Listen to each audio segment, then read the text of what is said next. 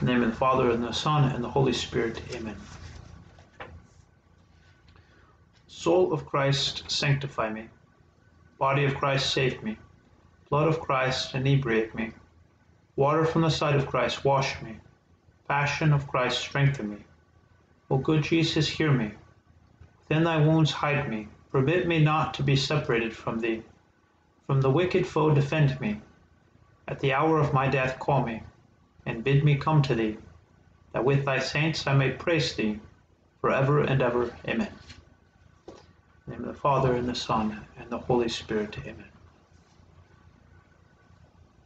So during week one, the desired fruit that we've been seeking is to see sin with all of its ugliness.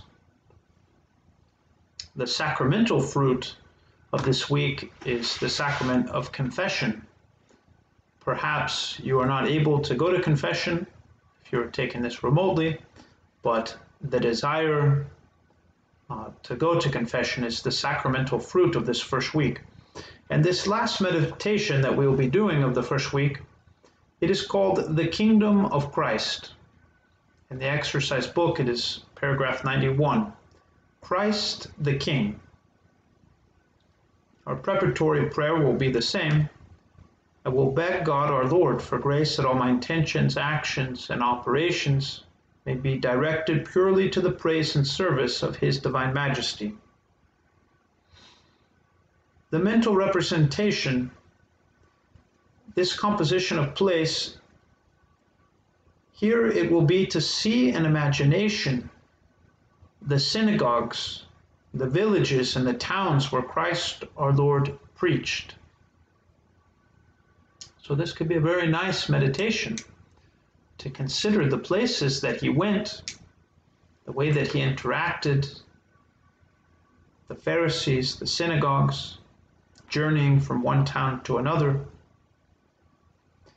And then I will ask for that which I, I desire, the grace that I seek. Here it will be to ask our Lord the grace not to be deaf to his call but to be prompt and diligent to accomplish his most holy will. So, this is what I desire here. This is the fruit. That I may not be deaf to his call, but I may be prompt. That I may be diligent to accomplish his most holy will. And the points for the meditation, there are two parts two parts to consider. In the first part, I will place before my mind a human king. A human king chosen by God our Lord Himself, to whom all Christian princes and people pay homage and obedience. So we can imagine what it was like, perhaps, when all of Europe was, was Christian,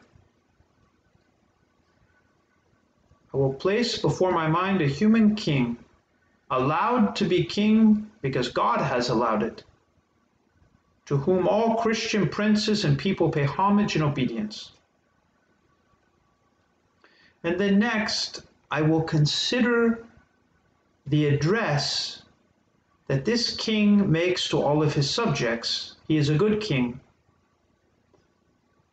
He says to them, It is my will to conquer all the lands of the enemy, the infidel. Therefore, whoever wishes to join with me in this enterprise must be content with the same food, the same drink, clothing, all the same conditions as me. So too he must work with me by day and watch with me by night, so that as he has a share in the toil with me afterwards, he may share also in the victory with me. So I will consider these things that a good king goes to, to the people.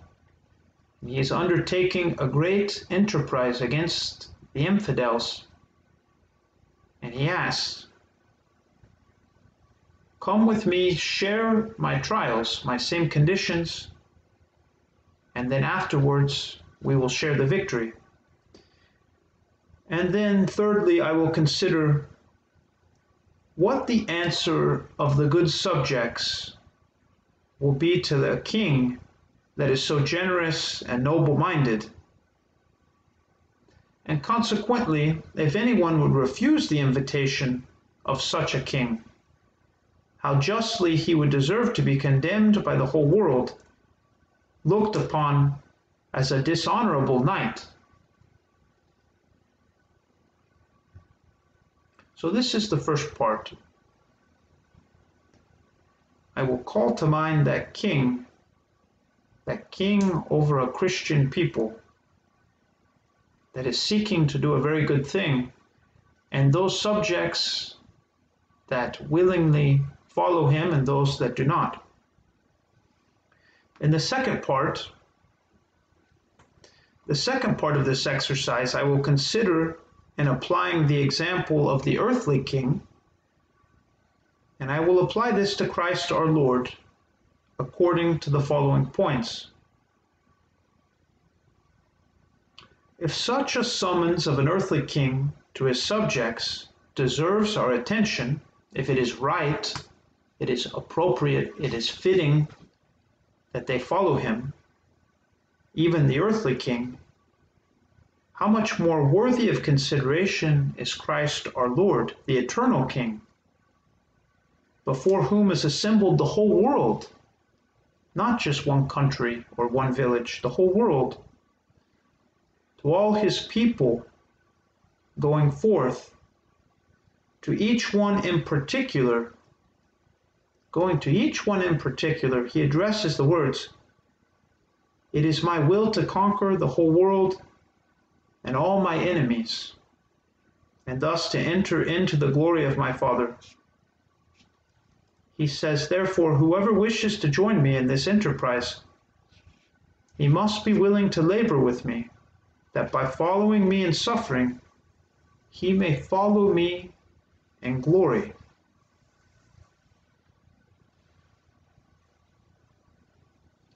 And then I will consider that all persons who have good judgment and reason, I will consider that they will all offer themselves entirely for this work.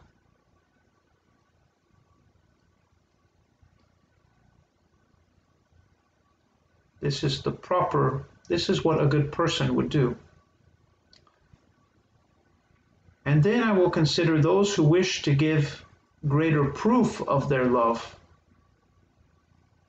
those who wish to be distinguished in whatever concerns the service of the eternal King and the Lord of all, I will consider they will not only offer themselves entirely for the work, but will act against their sensuality, against their carnal and worldly love, and make offerings of greater value, of more importance, and they will say words such as these. And this is called the eternal Lord of all things. It is found in paragraph 98. But if you do not have the exercise book with you, you can just take some notes. I will read it here. But Ignatius wants us to consider those most noble subjects who want to distinguish themselves reciting these words or similar. Eternal Lord of all things, in the presence of thy infinite goodness and of thy glorious Mother, and of all the saints of thy heavenly court, this is the offering of myself which I make with thy favor and help. I protest that it is my earnest desire and my deliberate choice, provided only it is for thy greater service and praise to imitate thee in bearing all wrongs and all abuse and all poverty, both actual and spiritual, should thy most holy majesty deign to choose and admit me to such a state and way of life.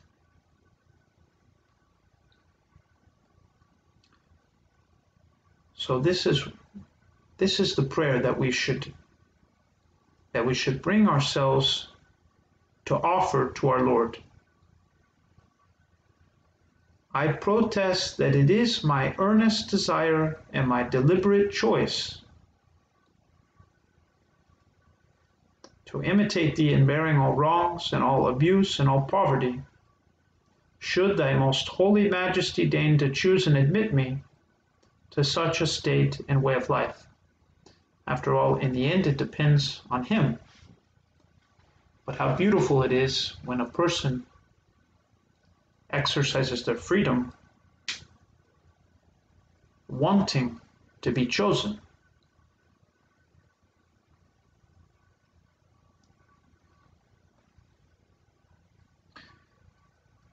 So, this is the meditation of Christ the King.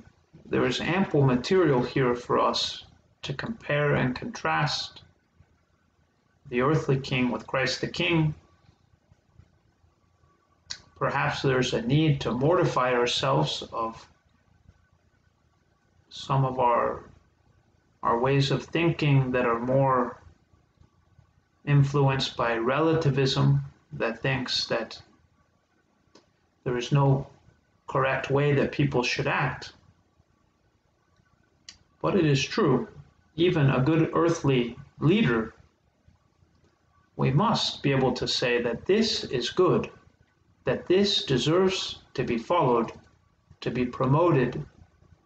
So this is maybe the, the first place to start, is to recognize that in so many great examples of, of earthly leaders, those qualities that are truly commendable, that deserve to be applauded, everything is not relative. There are many things that we must say are, are very good, and we wish there were more of it.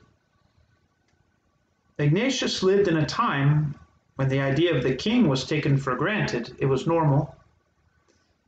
It did not seem strange to the people of his time to speak of a king.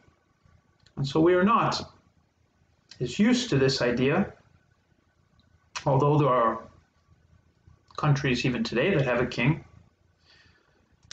And maybe we are more inclined to think of it as something more in a story a fairy tale.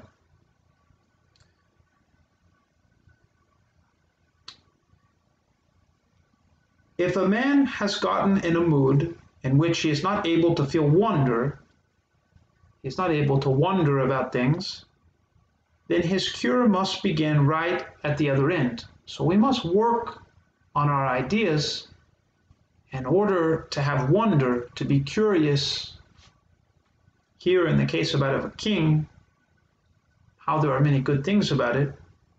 And maybe modern man does not have a king leading his country. But all people have a relationship with authority. It is perhaps a wonder that we need to reawaken in ourselves how it is good for us to have authority there is something inside of the human being himself that looks to be led by example, to be taught about the good, to be led to discover greater things in life. This is what we should be thinking of is the king, the good king, the king that is noble, how many ways that he helps us but another thing to help us consider is some of the examples of those great leaders, even in the secular world, some of their qualities that we can say are very good and noble. And so here I will present a few examples of, of great leaders, and it is entirely from a secular perspective, but I, I am doing this on purpose. Why are some people judged worthy to be followed? If people follow them for all the right reasons, this is perhaps another question. But by their example of these great leaders in the history of men, they have certain qualities that are very good, even in the secular life. They attract others to them People want to follow them.